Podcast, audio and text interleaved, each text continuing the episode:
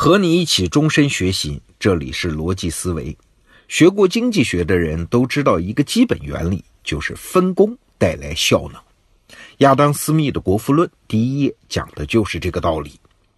但是啊，在日常生活中遇到具体的问题，大家又难免犯糊涂。啊，比如我们经常用到一个句式，只要人人都怎样怎样，世界就将怎样怎样啊。比如，只要人人都献出一点爱，世界将变成美好的人间；只要人人都严防死守，社会治安环境将得到根本好转。这么说当然没有错啊，但是这些口号的背后，他相信的就是另外一套道理，叫人多力量大，而不是相信分工带来效能。那今天呢，我们就来看一个比较极端的例子。薛兆丰老师啊，在他的专栏《北大经济学课》中谈到过一个话题：垃圾分类。那表面上看呢，垃圾分类是最适用于我们刚才讲的这个句式的。只要人人在扔垃圾的时候都分好类，就会大幅度的降低垃圾回收成本，提高资源循环利用的效率。哎，你想啊，如果扔的时候不分类，等垃圾都混到一起了，再分类就困难了嘛？哎，问题是，是这样吗？薛兆丰老师作为经济学家，他一贯是要看成本的啊。他的结论是不确定。居民对垃圾进行细致的分类，看起来是节约了回收企业的成本。但是每个人在扔垃圾之前都要花时间来整理垃圾啊，分清楚之后再拿出去扔啊，这无形中也浪费了很多时间。那这方面的成本又该怎么核算呢？所以说不一定啊。那刚好呢，我最近看了一些介绍日本垃圾分类的文章，加深了对这个问题的理解。我们知道啊，垃圾分类最早是起源于欧洲，后来传到日本。那和日本人的严谨精神结合起来，很快就成为日本社会的标志性现象。日本全国各个县都有不同的垃圾分类政策，大部分都非常严格。比如说，日本横滨地方的垃圾分类手册多达二十七页，五百一十八项条款，那规定的叫一个细呀。金属垃圾归到金属，塑料垃圾归到塑料，这就不用说了，这是常识啊。但是，往往一件垃圾的不同部分，由于成分不同，也要拆开分类。哎，就比如说一个饮料瓶啊，瓶盖和包装纸，它们虽然都是塑料，但化学成分和硬度不一样啊，也要拆开分类啊。呃，饮料瓶本身则单独归到一类。再比如说一包香烟抽完，它的香烟盒的外包膜是塑料的。盒子本身是硬纸片，而里面的铝箔则是金属，这也要区分分类啊，投到指定的垃圾袋里。那至于厨房的生活垃圾，米饭、汤汁儿，这是一类，而骨头呢，则要单独分出来，装到不同的袋子里。所以在日本街头啊，不像中国那样，你是很少能见到垃圾箱的。日本人都是在家收拾好垃圾，分门别类放好，等垃圾车来收。那每个区域呢，回收时间还不一样。当天没收走的垃圾，只能等过两天才扔。在日本啊，你要是胆敢垃圾不分类、乱扔垃圾，是一件非常丢脸的事情啊，上升到了道德的高度。那轻则被批评指责，重则垃圾会被拒绝收走、退回，甚至要加收费用。总之啊，麻烦是一大堆。因此呢，日本国内自己也有人在反思。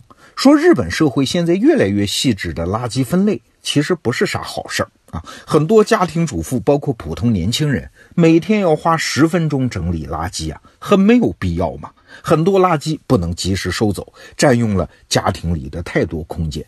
当然，这些都不重要啊，最重要的是，垃圾分类并没有让垃圾回收的效率提高。这个结论不是我下的啊，而是垃圾工业的资深人士说的。日本东京啊，有一家规模很大的垃圾回收企业，叫白井株式会社，他们的社长叫白井彻。白井彻就站在行业角度说，垃圾分类太详细，不仅没有降低我们的成本，反而提高了啊！你们那么辛苦，实际上在帮倒忙啊！诶，这么说就有点奇怪了啊，怎么还提高了成本呢？白井彻说啊，你们不太了解垃圾行业的成本比重。我们回收垃圾主要是分两大块流程，就是运输和分拣。你们垃圾分类确实降低了分拣成本，但是运输成本上去了。回收过程中的运输成本是要占百分之七十的。你分类分得那么细，我企业只好增加垃圾桶啊、运输车辆啊，还有司机等等人力成本。一辆车过来只能收走其中一类，那其他类呢，只能等下一趟来收。我的成本当然就要高得多啊！哎，那就奇怪了，既然细致的垃圾分类并没有提高效率，为什么日本人还在坚持这么做呢？哎，一个很重要的原因是，垃圾分类在日本成了仪式性的事情。啊，它相当于是一个全民的教育过程，提醒日本人不要乱扔垃圾，要爱护环境。这些成本可不是企业自己付的啊，而是由政策推动，由政府和居民通过税收来承担。至于企业呢，他们反正从政府那儿获得垃圾回收补贴啊，弥补分类带来的成本增加。所以啊，企业是没有动力去推动改变这件事儿了。你想，这就相当于政府征税来补贴企业，维持这个环保教育体系。那普通民众呢，确实是获得了干净整洁的环境啊，但是这背后是有代价的，那就是他们要交税，花钱补贴一个低效的产业，而且还要加上生活不便利。好，那反过头来说，我们中国的情况。中国的垃圾分类工作做得非常的不好啊！你要上网一查，很多专家写文章是痛心疾首，说啊，从这一点就看得出来，中国和日本比文明程度要差得很远。但是啊，我们必须明白啊，中国的垃圾分类问题其实没有那么严重。嘿嘿，为啥呢？